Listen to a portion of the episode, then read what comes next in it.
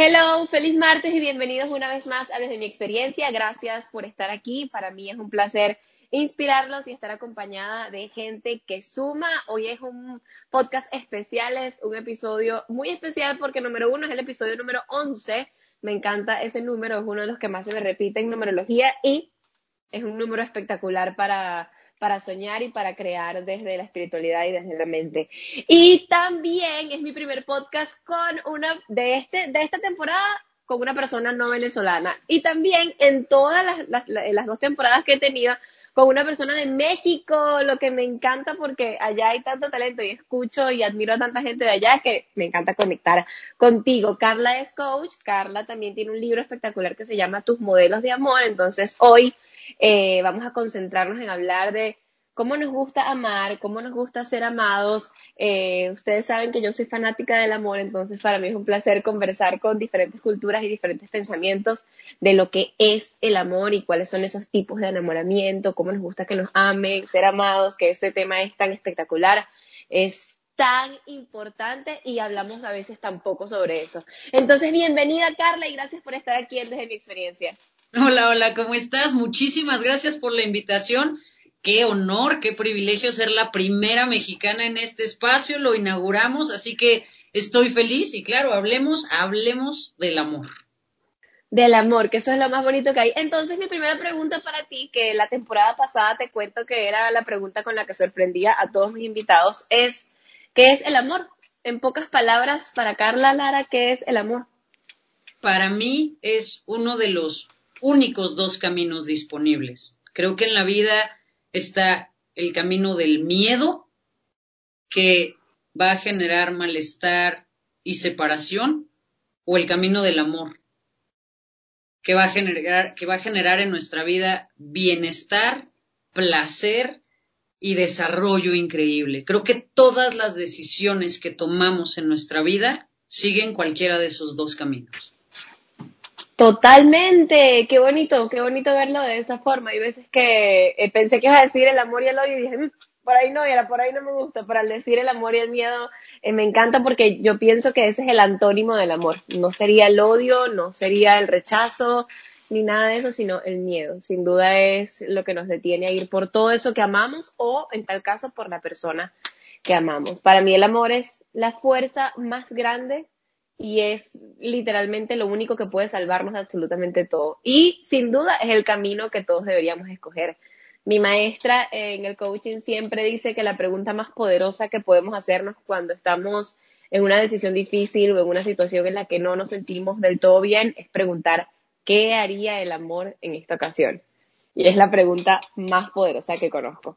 Exactamente. Eh, el camino del amor siempre va a proporcionar bienestar Siempre. El camino del amor siempre va a proporcionar acercamiento. Siempre. A lo mejor no a la otra persona, pero siempre a ti. Y para mí de ahí surge absolutamente todo. Cuando estás en una encrucijada de tomar una decisión, muchas veces lo que sucede es que estás anteponiendo las necesidades de los demás, los pensamientos de los demás, lo que está ocurriendo en el afuera, y eso te separa de ti de, lo que realmente quieres o de lo que realmente deseas, cuando tú haces esa vuelta de preguntarte qué significa en este punto amor para mí, qué es lo que me hace sentir mayor amor conmigo, más lealtad a mí, la decisión siempre va a ser la decisión correcta. No hay falla. Por eso te digo que creo que es la pregunta más poderosa que nos podemos hacer en la mayoría de las circunstancias. ¿Qué haría el amor en esta oportunidad? ¿O, para qué le pasaría, me pasaría esto? Y, y, con amor, ¿cómo lo puedo resolver o cómo puedo caminar en ello? Entonces, nada, estamos en completa sintonía con respecto al amor, entonces comencemos a conversar. La pregunta del amor, antes de continuar con este tema que va a ser literalmente lo que vamos a hablar acá en este episodio, la pregunta de esta temporada es, ¿qué es la autenticidad? Me gustaría saber qué es para ti ser auténtico. Uf, eh, ser auténtico es conectar contigo. Ser auténtico es regresar al origen. Creo que en el momento en el que nacemos, los bebés, si tú, si tú has tenido la posibilidad de estar cerca de bebés, ¿no? Es que ahí lo tienes todo. solamente tienes un cuerpo que no sabe cómo estar en este espacio, pero, pero ahí lo tienes todo, ahí expresas tus necesidades, ahí no tienes miedo de me van a rechazar, no me van a aceptar, no soy suficiente, ahí no. Ahí es el, el, espacio más cercano que tenemos a nuestro verdadero yo, a nuestro ser más auténtico, a nuestra verdadera energía, es ahí. Y después, pues, pues bueno, viene todo este aprendizaje con respecto a, lo que sucede con nuestros cuidadores, lo que ellos nos dicen que está bien y lo que ellos nos dicen que está mal, lo que ellos nos dicen que es correcto y lo que es incorrecto y los valores que ellos nos meten y los valores que ellos nos quitan y las cosas a las cuales hay que tenerles miedo y las cosas a las cuales hay que acercarnos. Y entonces nos vamos construyendo en ese sentido con respecto a toda esa información que adquirimos. Pero para mí el verdadero trabajo de desarrollo personal es hacer una pausa, reconocer todo eso que hemos ido aprendiendo en la vida y dar vuelta en U. Para irnos quitando todas esas cosas que no son nuestras, ¿no? Desaprender toda esa información y regresar al origen. Y para mí el origen y la autenticidad es ese espacio de reconocimiento que somos parte de todo lo que es y de todo lo que existe, que todo el potencial está adentro de nosotros, está cableado, estamos diseñados en esa fábrica cósmica en la que no hay fallas. Solamente tenemos que regresar a ese lugar adentro. Y entonces ahí podemos conectar con el verdadero yo, con las pasiones, con los talentos, con los dones, dejándonos o quitándonos esos velos que nos fuimos poniendo conforme íbamos creciendo. A ver, es el trabajo de nuestros cuidadores, nos tienen que enseñar cómo enfrentar el mundo, no es que sean unos cretinos y nos vayan, no, o sea, es parte del trabajo. Pero cuando llegamos a un momento en nuestra vida al que le llamamos adultez, el ejercicio es decidir dar vuelta en no. Total. Es literalmente decidir, sigo fluyendo con esta corriente que me ha traído toda la vida por este camino, en la que tal vez, en la mayoría de los casos, mejor dicho, no soy feliz, o doy vuelta nu y voy a ese origen que, que literalmente para mí el niño interior siempre está en tu niño interior. O sea, siempre está en ese niño que vivía las emociones al 100%. Si era rabia, era rabia hasta poner los puños y gritar. Y si era tristeza, era tristeza hasta patalear y a los minutos ya eras feliz otra vez, ibas y jugabas. Entonces es ahí donde está esa autenticidad, en esa libertad donde no te importaba cuando eres niño ser quien querías ser en el momento que quisieras ser. Entonces, esa autenticidad, regresar al origen y ser, ser realmente libre eh, y ser realmente lo que quieres ser en el momento que quieres ser, sin etiquetas y sin, sin quitarte esos permisos que, que a veces a partir de todo este trabajo nos vamos dando nuevamente de ser y ahí está esa autenticidad. Gracias, gracias porque me encanta, me encanta tu forma de pensar. Como te digo, fui leyendo por allí en el Instagram y encontrando muchas cosas en común y dije, esta mujer tiene que estar en mi podcast porque me encanta. Entonces, volviendo al tema del amor, tienes un libro que debe ser espectacular. Ya estuve leyendo por allí algunas cosas donde hablas de tus modelos del amor. ¿Cómo, ¿Cómo nace esto de escribir, de hablar sobre el amor y los modelos del amor?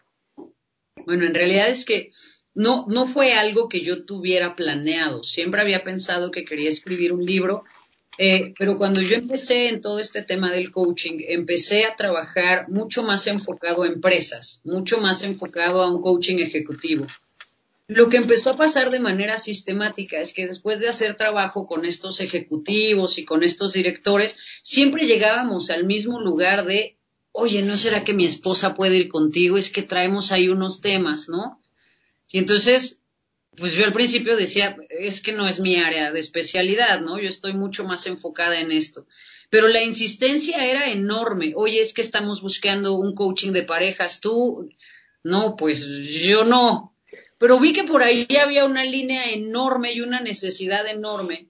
Eh, entonces, como que empecé a hacer ese, ese cambio, ese ajuste, eh, empecé a estudiar ahora estas intervenciones estratégicas, empecé a concentrarme muchísimo más en el tema de las parejas, de cómo, de cómo entrarle a esa dinámica.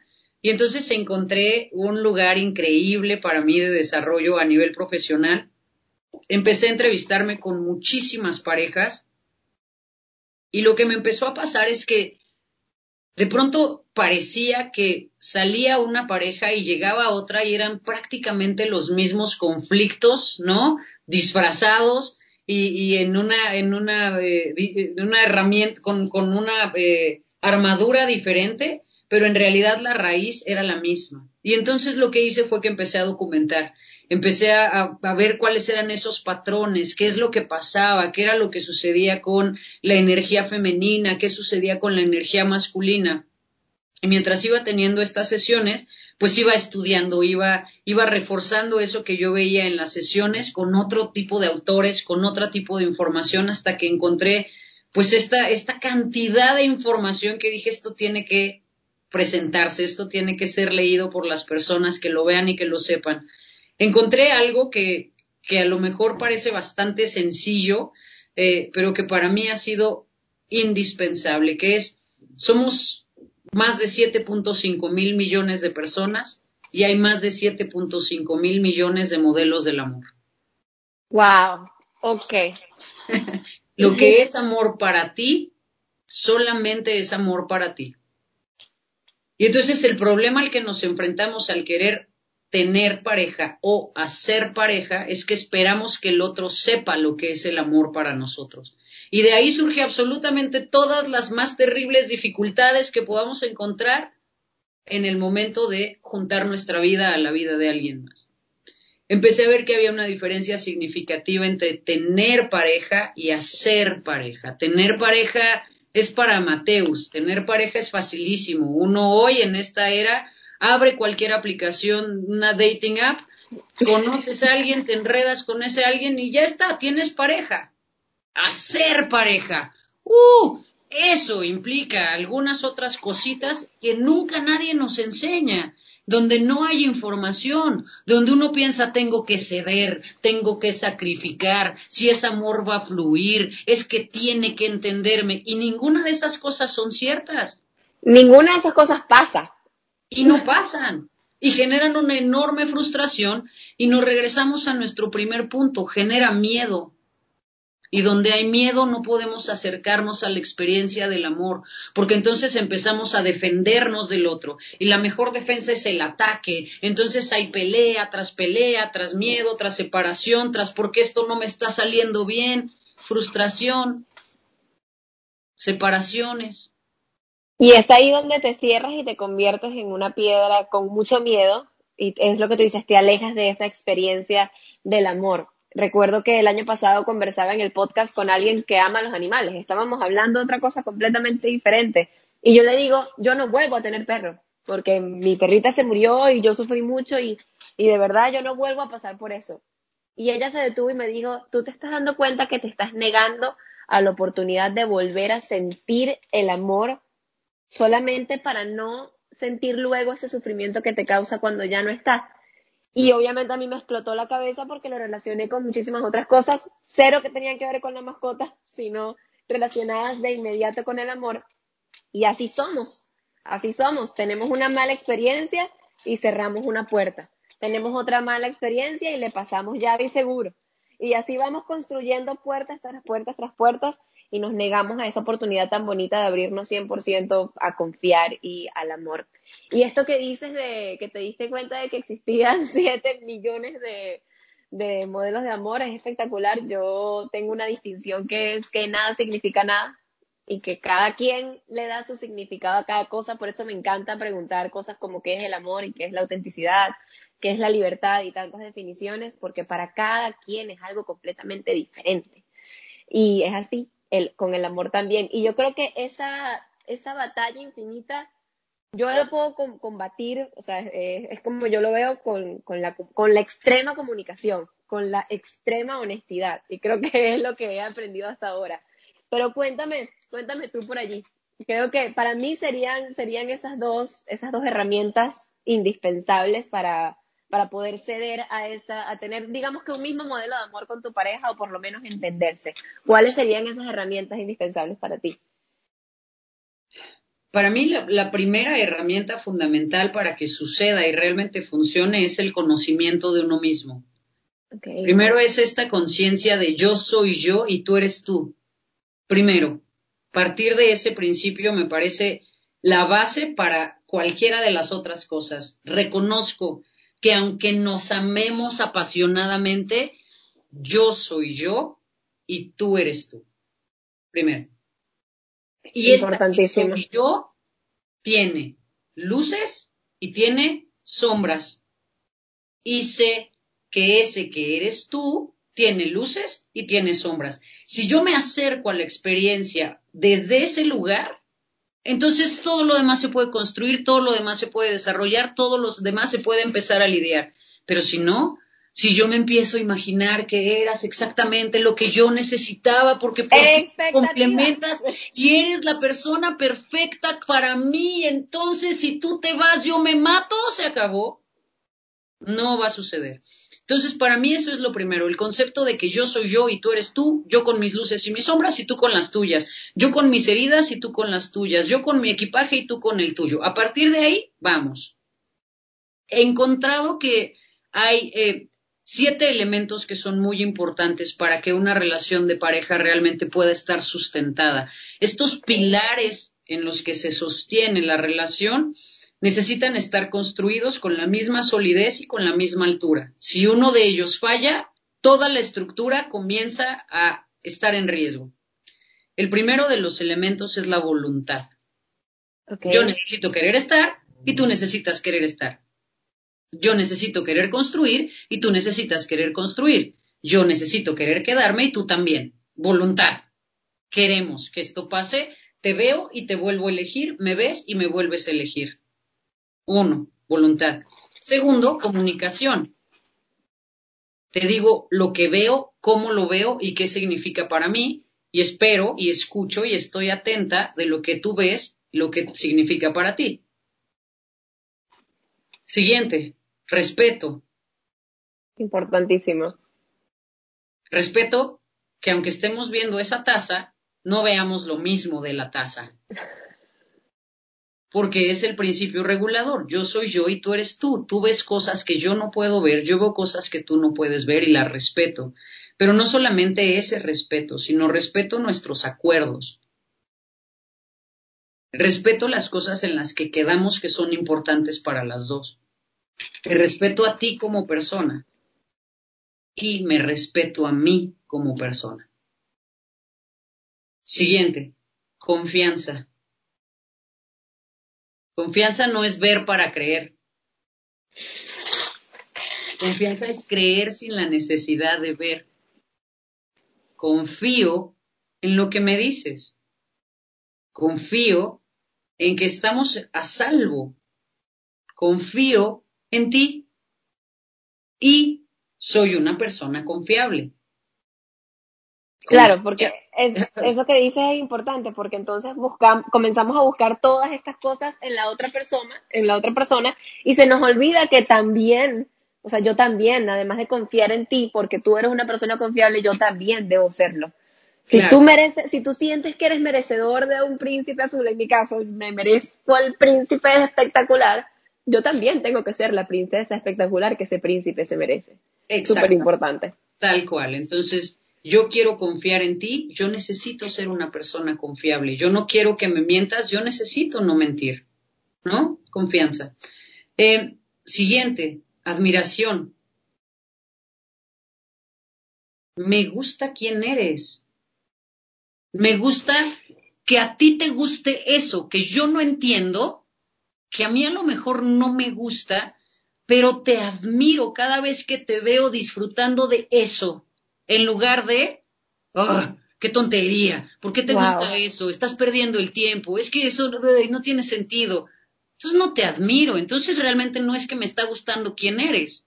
Te admiro es, te vuelvo a ver con ojos nuevos y me permito encontrar cosas agradables en ti, divertidas en ti y una forma de vida que yo no tendría si no estuviera compartiéndola contigo. Te admiro. La, la admiración es un pegamento importantísimo en una relación. Total. Otro punto muy importante es la intimidad. A ver, con una gran amiga y con un gran amigo, tú puedes tener voluntad, sí. Comunicación, sí. Respeto, sí. Confianza, sí. ¿Puedes admirarlo? Sí. La intimidad es el elemento que hace diferente una gran amistad entrañable de una relación de, pareja. Entonces, para todas esas personas que de pronto es como, no, o sea, pues sí estamos bien, eh, hace un año que no, no tenemos relación, no, hay nada, pero pues bueno, nos llevamos bien. Ah, bienvenidos a la zona de ser compañeros de casa, de ser roommates. Sí, son amigos, ya. Son amigos, son grandes compañeros, pero ya no son pareja. La intimidad es un elemento importantísimo. Intimidad no solamente entendida como el coitocentrismo, ¿no? No, intimidad son miradas, intimidad son caricias, intimidad es ese lenguaje que solamente puede ser creado entre esas dos personas. Intimidad es llevar la comunicación verbal a una comunicación física. Y el último elemento, el amor. El amor es un ingrediente importante también para que la cosa funcione. Te amo. Y entonces, si te amo, no tengo miedo de ti. Si te amo, me atrevo a vulnerarme delante de ti porque sé que tu felicidad es mi felicidad y porque tu felicidad es la mía. En ese lugar estamos a salvo y estamos seguros y entonces podemos crear. Para mí esos siete elementos son básicos para que una relación realmente pueda perdurar en el tiempo. Wow, y ahora que los escucho voy, eh, sabes, mi cabeza va explotando y va creando muchas cosas. Eh, justamente esta mañana conversaba con mi mamá y hablábamos, ella, estábamos hablando de una relación de amistad de ella, eh, donde las expectativas que, que generaba de esa persona eran grandísimas y realmente lo que estaba recibiendo eran cosas completamente diferentes y se sentía muy decepcionada de esa amistad porque yo quería ir a comer sushi y ella me decepcionó porque no quiso ir. Cosas, por ponerte un ejemplo, eh, en fallas de, de eso, de, crear expectativas en los demás. Y recordé una vez que alguien me dijo, una de mis mejores amigas me dijo, Tina, el mundo no gira alrededor de ti. La gente hace lo que le da la gana a su ritmo y eso está bien, al igual que tú. No puedes esperar que toda la gente sea como tú. Y eso pasa muchísimo en relaciones. A mí me pasaba muchísimo en relaciones. Yo aquí, como se llama el podcast, desde mi experiencia, hablo desde mi experiencia. Yo esperaba que todas las personas que, que en este caso, que, que fueron mis parejas en el pasado, hicieran lo mismo que yo haría y se comportaran como yo me comportaría e hicieran por mí lo mismo que yo haría por ellos. Y obviamente me llevaba a aquellas decepciones y frustraciones y aquel dolor inmenso porque cada quien es como es.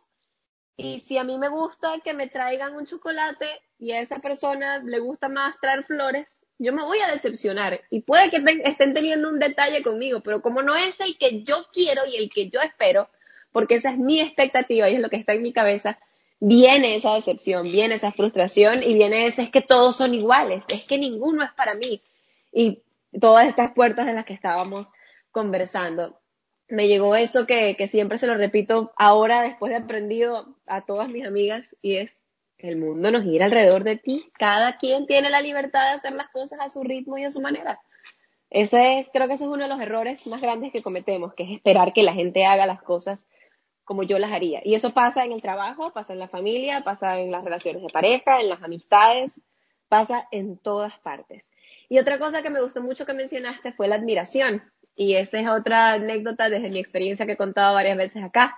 Yo esperaba que a mis parejas les encantaba lo que yo hiciera y que fueran mi fan número uno.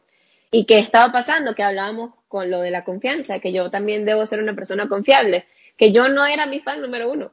Yo no creía ni un poquito en lo que yo estaba haciendo, en mi podcast, en lo que estoy estudiando, en que me gusta bailar, este, hacer teatro y todas estas cosas.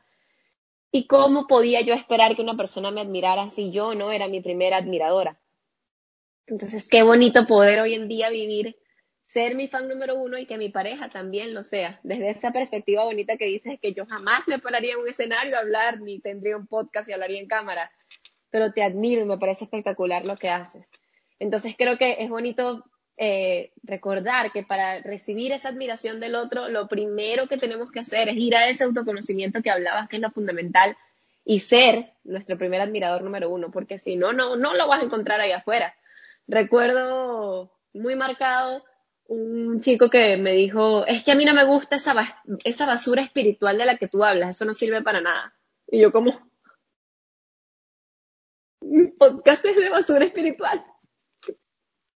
Y es esa persona eh, con la que estamos hablando, que tienes intimidad, que te diga cosas tan fuertes, te hace bajar ese, ese, esos pilares de los que hablas. Entonces, qué bonito poder conectar con cada una de esas cosas que, que dices, son realmente importantes y más en una en una actualidad que estamos viviendo en la que, es lo que te decía, se habla muy poco del amor real, se habla muy poco del amor bonito. Hay mucho de este poliamor, hay mucho que tampoco está mal. El que le gusta su poliamor, que lo viva. Para mí en el amor tampoco hay reglas, es lo que decíamos, que cada quien lo define a su manera. Si tu manera es que la intimidad la compartes con otro, también está bien. A lo que me refiero es que hay mucha, más que libertad, hay libertinaje eh, con respecto al amor y no, no se busca un amor real, no se busca un amor de novela, un amor de película, eh, un amor de cuentos de hadas, por así decirlo. Aunque ese cuento de hadas tampoco es que era muy, muy bueno, ni el de Disney ni el de las novelas mexicanas. Había, había mucha, mucha víctima y muchas relaciones tóxicas. Hablando de relaciones tóxicas, em, ¿hay algo por allí que tengas de información de estas relaciones, de estos amores tóxicos, que a mí no me gusta ponerle el amor a la toxicidad, no me gusta unir esas dos palabras? Sí, eh, eh, eh, es una idea muy concreta, muy directa. Amor es juntarte con alguien que le haga bien a tu vida y que tú le hagas bien a su vida. Eso es amor. Todo lo demás es una farsa. Todo lo demás es codependencia, heridas, eh, traiciones, eh, toxicidad, eh, drama, sufrimiento, aprendizajes terribles, todo lo demás. Lo único que realmente es amor es que me junto contigo para que mi vida sea mejor y en ese mismo sentido tu vida es mejor.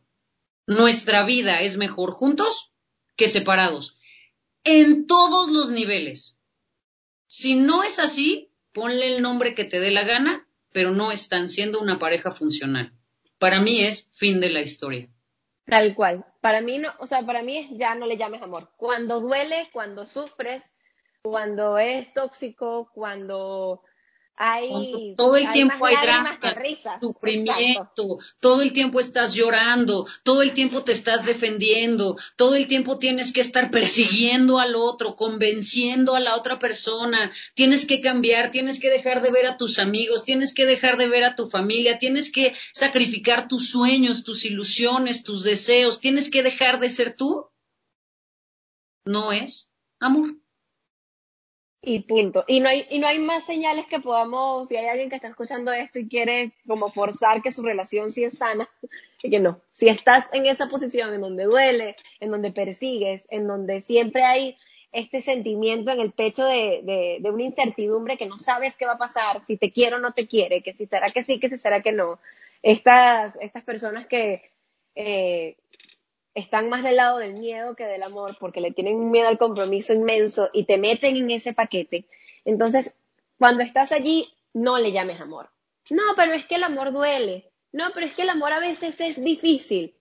No le llames amor. Llámale de cualquier otra manera, pero el amor es, ese momento, a veces efímero y a veces para toda la vida, donde ambos se hacen bien al 100%. Estamos completamente en la misma página. entonces, ahí no es. Ay, pero entonces, a mí muchas veces me han dicho cuando hago este comentario, me dicen, pero es que entonces tú promueves el divorcio. No, señor, yo promuevo el amor. Pero si estás infeliz, te la pasas fatal, sufres todo el tiempo, eso no es amor. Entonces yo te digo, ámate y ama. Sé feliz y haz que la otra, ayúdale a la otra persona y contribuye a la otra persona a ser feliz. Y si no es así, no es amor. Vete o toma la decisión que quieras, resígnate. Pero entonces deja de atormentarte y de regocijarte en tu dolor, porque además es uno de los aprendizajes más conectados que tiene la humanidad. Y, más que humanidad, yo diría en este continente. ¿No? De me quedo aunque me duela, porque el amor duele, porque el amor es sufrimiento. Y es como, pues si te quieres quedar adelante, o sea, es tu vida, haz lo que te dé la gana con ella. Pero, pero, ten en la cabeza y ten en tu espíritu que lo que estás haciendo no es amor. Sí, no, no te cuentes esa, pastilla con el líquido que quieras. Cuando te la pases, te va a hacer todo el sentido del mundo. Si te da paz, sí. Si te hace sentir felicidad, sí. Claro, a ver, en una, en la construcción de esos pilares, claro que hay retos, claro que hay diferencias. Pero a mí me gusta mucho hacerlo de esta manera. Imagínate que tú y yo decidimos hacer un jardín. Y entonces te levantas un día y dices, se me ocurre que pongamos rosas. Yo te digo, súper buena idea. Yo me encargo de comprar las rosas. Y yo voy y compro rosas, pero traigo rosas, pero son rosas amarillas. Y tú me dices, hombre, pero ¿cómo rosas amarillas? Y yo, pues son rosas. Bueno, sí, pero ¿qué tal se verían unas rosas naranjas? Bueno, ¿qué tal si ponemos un poco de rosas amarillas y un poco de rosas naranjas y en el camino me encontré unas rosas rojas. ¿Va? ¿Te rifas? Sí, tenemos diferencias, es natural.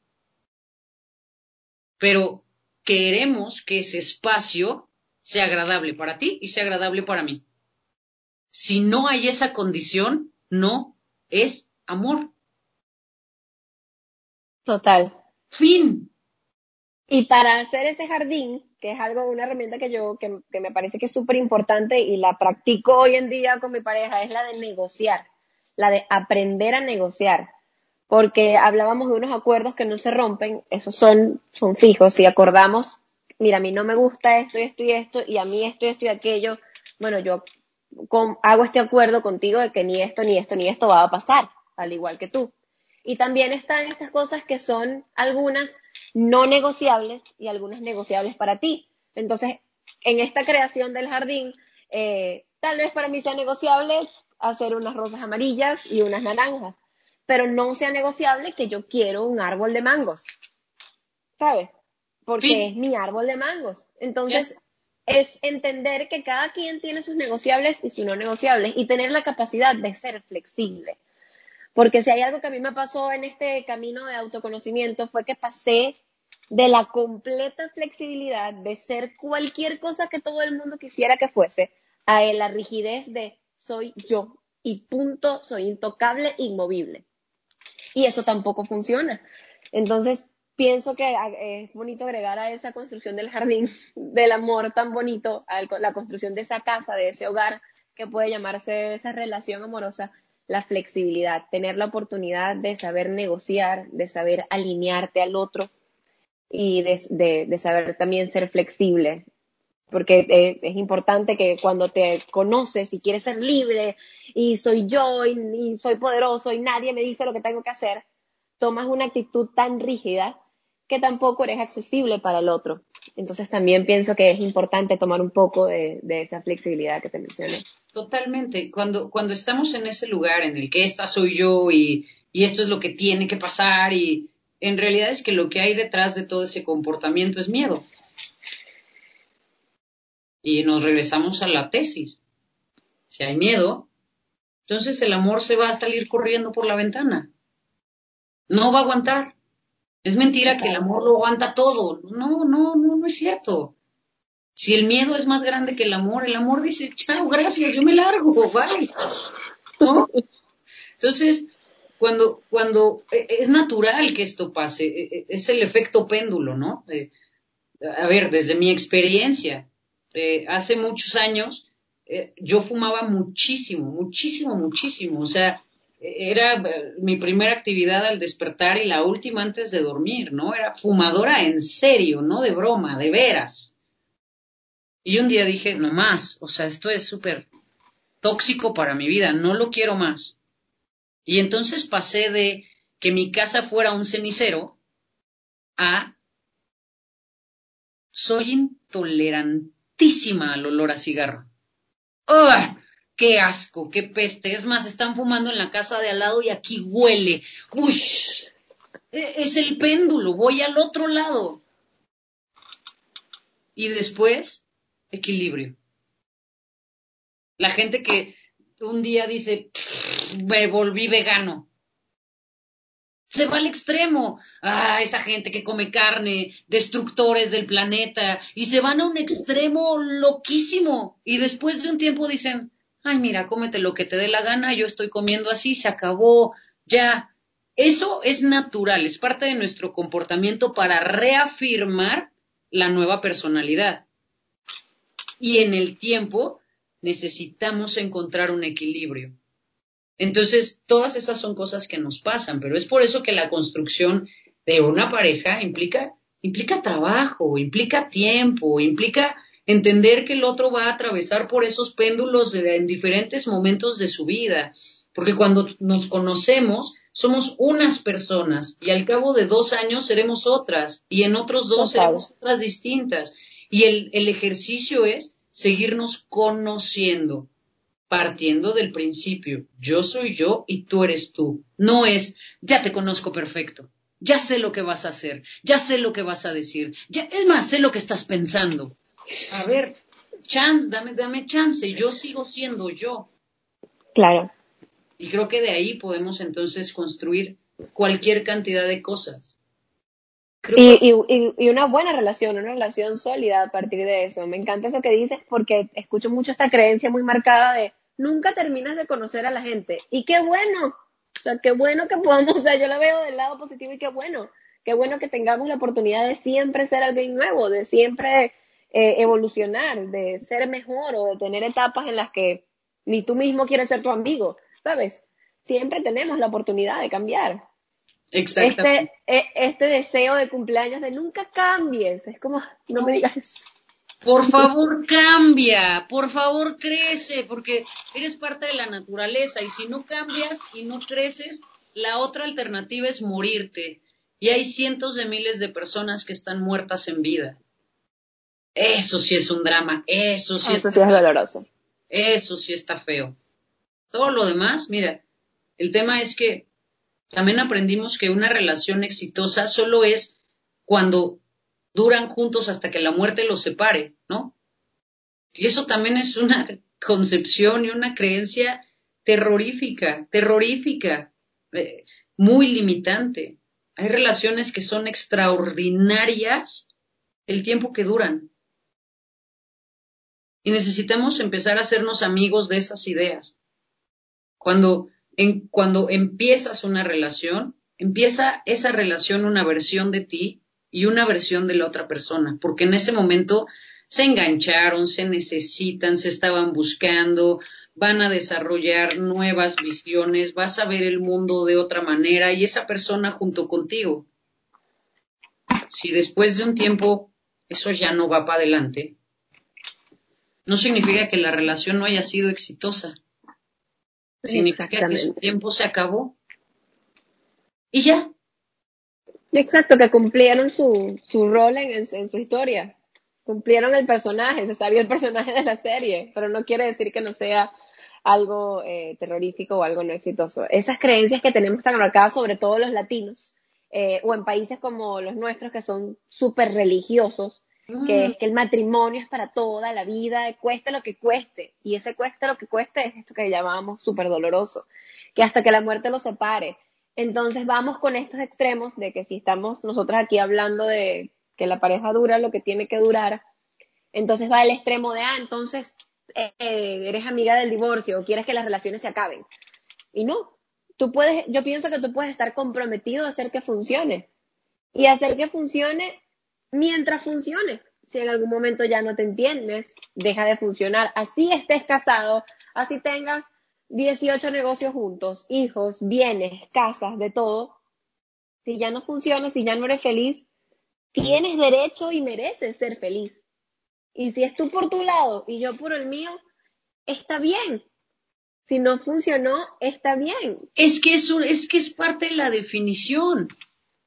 Si te amo, quiero que seas feliz. En Conmigo sin mí.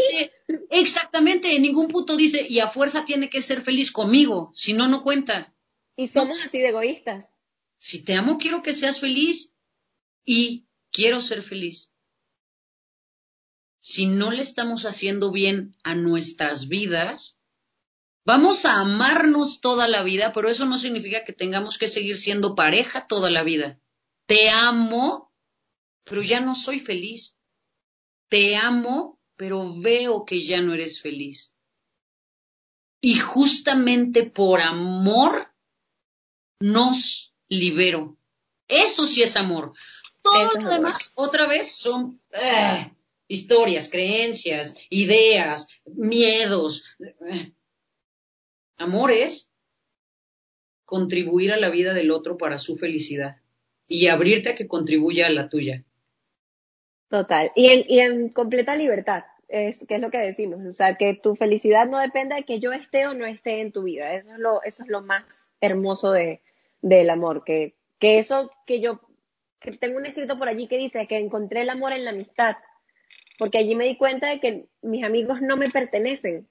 Son libres y hacen lo que quieran con sus vidas y con su intimidad. Y de igual forma los amo. Y los amo ahí en su libertad, ahí en sus luces y ahí en sus sombras. Y recuerdo que en ese tiempo decía, ¿por qué no puedo encontrar un amor así en la pareja? Que lo pueda amar así, libre, feliz en, en, todos sus aspectos y feliz conmigo y feliz para mí. O sea, que no me pertenezca. O sea, tenemos esta, esta mala costumbre de creer que cuando estamos en pareja le pertenecemos al otro. Entonces, él es mío, tú eres mía, yo soy tuyo. La mía, yo antes lo decía, sí, yo soy tuya, mi amor, eres mío ya hoy escuchas y es como, ah, no. Y, es súper romántico, ¿me explico? O sea, es, ay, nos encanta romantizar el tema, pero, pero en realidad es que no existe una idea más falsa. Tú eres tuya y yo soy mía y cada quien es de sí mismo. Y podemos compartirnos, pero tú seguirás siendo tuya, estés con quien estés, vayas a donde vayas y te encuentres con quien te encuentres. Y no hay de otra. El tema es que muchas veces las personas no han asumido que son suyas. Entonces, si yo no asumo que yo soy mía, necesito tener algo. ¿A quién? A alguien, quien sea, como sea, de la forma que sea. Entonces ahí es en donde todo empieza mal. Y, y así estamos creados, porque eh, yo estoy creando un taller que va a salir pronto que es sobre recuperar el poder personal. Hablo de cómo pasar de la víctima a la responsabilidad y eso que dices conecta mucho con el principio del taller, porque digo que nos enseñaron a obedecer, a hacer lo que dice mamá y papá y, y vemos cómo mamá hace lo que dice papá y así sucesivamente. Entonces cuando salimos a la vida solamente sabemos obedecer.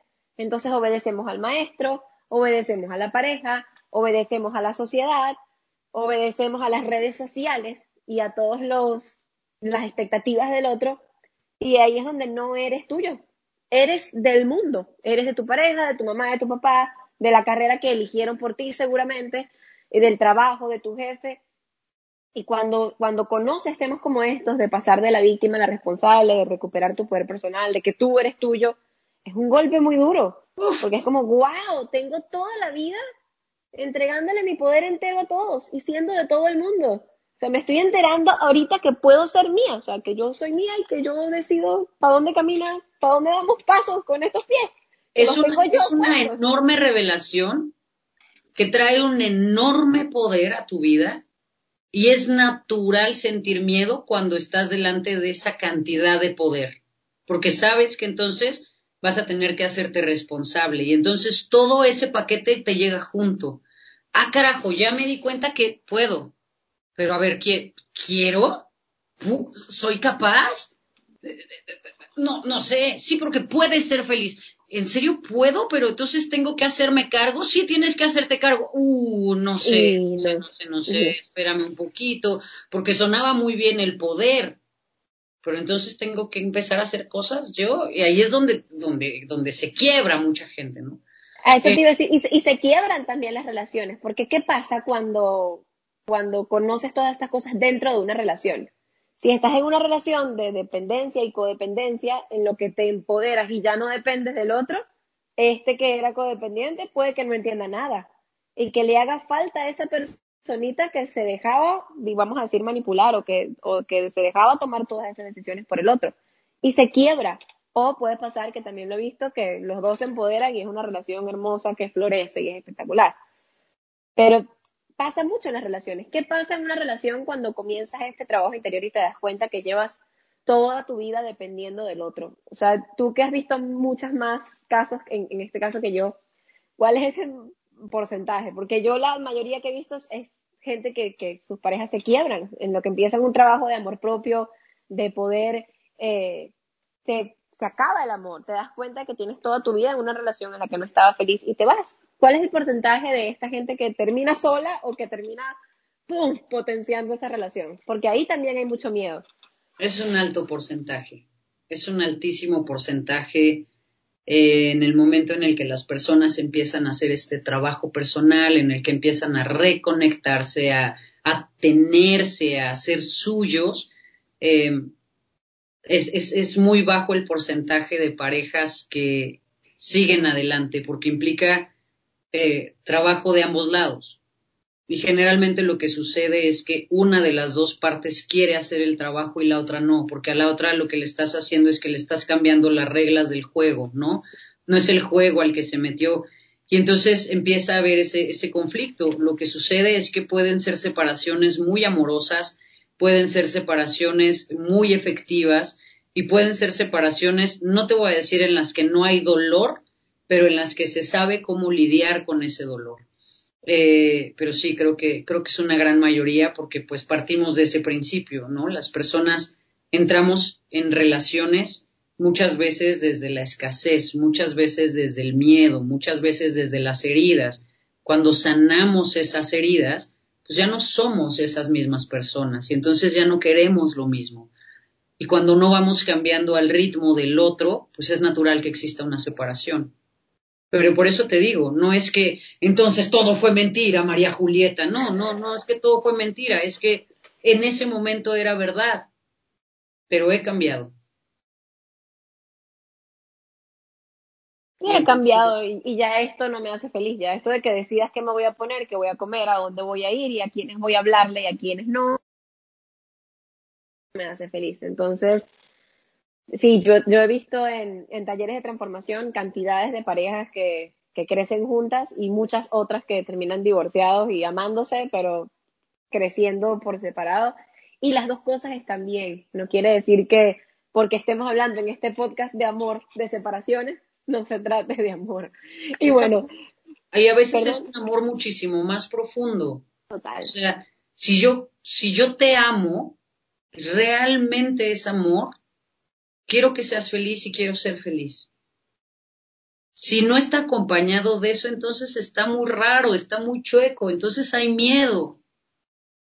Entonces, y no así, funciona. Así no va. Y no funciona. Lo ideal es, constru es, construir ese amor y bueno, te invito a que si estás a este punto del podcast que está casi terminando lamentablemente porque me encanta cómo estamos conversando y cómo va fluyendo la conversa, retrocedes y anótate en lápiz y papel, que es algo que yo voy a hacer, esos pilares que Carla mencionó que son importantes. Y si estás en una relación, revisa cada uno de esos pilares a ver si es la persona correcta, si hay trabajo por hacer, si realmente ambos están comprometidos a hacer que funcione o si es momento de tomar la maleta e ir a conocerte a ti mismo para luego entrar en esa misma relación o en una en la que realmente seas amado y ames profundamente como, como estamos hablando. Y que sea amor. Por ahí yo siempre escribo que el amor es amor y ya. No, no hay más, no hay más que eso. Antes de irme quisiera eh, preguntarte, todas estas cosas que hablamos del amor hacia otro ser humano o entre dos personas, ¿cómo la aplicas cuando hablamos de, amor propio, cuando hablas de, de ti mismo? Es exactamente en el mismo nivel. Es decir, eh, lo primero es reconocerme, verme, pasar tiempo conmigo, ver si lo que pienso que me gusta realmente me gusta o si solo aprendí que tenía que gustarme. Me descubro. La relación con uno mismo es un, es un ejercicio de descubrimiento eterno. Los, planes y sueños que tenía la Carla de hace 10 años son completamente distintos que los que tiene esta Carla que se les está hablando en este momento, ¿no? Y entonces, no es que esté bien, no es que está mal, es que así es. Entonces, el ejercicio es estos sueños que tengo hoy, me concentraré en ellos en el tiempo en el que sean mis sueños, ¿no? Y es un ejercicio de descubrimiento eterno, pero es pasar tiempo contigo, es tener la voluntad de cuidar de ti, eh, ser confiable, tú contigo, ¿no? Si digo que a partir de mañana voy a empezar a hacer ejercicio, necesito honrar mi palabra y ser confiable y levantarme y hacer ejercicio. Necesito comunicarme conmigo, es decir, me escucho. Si algo adentro de mí me dice, hoy no es, me escucho, me comunico con esa parte, me respeto, me respeto, honro mi vida, es decir, manejo los siete pilares también conmigo, tengo intimidad conmigo, tengo un espacio que es solamente mío, es mi intimidad, hay que cuidarla. Me admiro, yo me reconozco, yo me celebro y yo me amo. O sea, los siete pilares, pero integrados primero para ti. Si no los construyes tú contigo, no los vas a saber construir con nadie más. Puede sonar cliché, pero sí, amate a ti primero. Primero. Ah, amate a ti primero y, luego podrás entregarle amor a alguien más. No y luego alguien te va a poder amar a ti.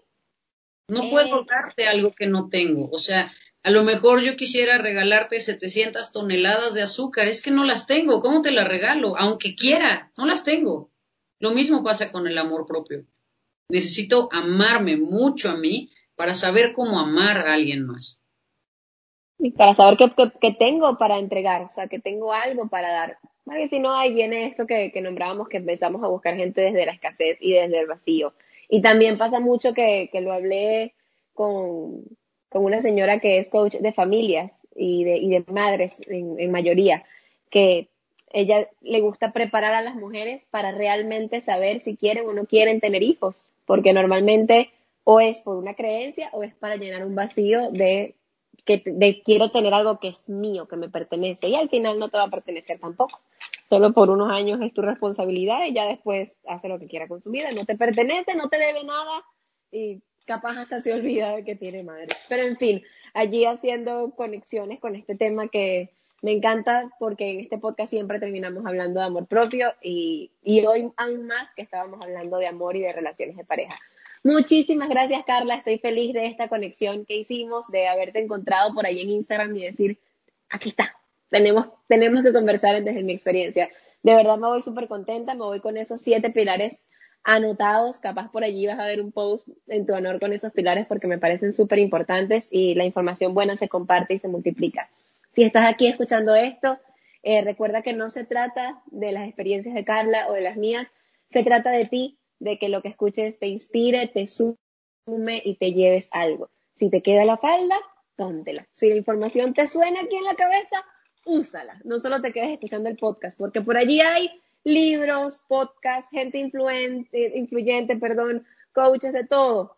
Pero que hagas tú con esa información es lo importante.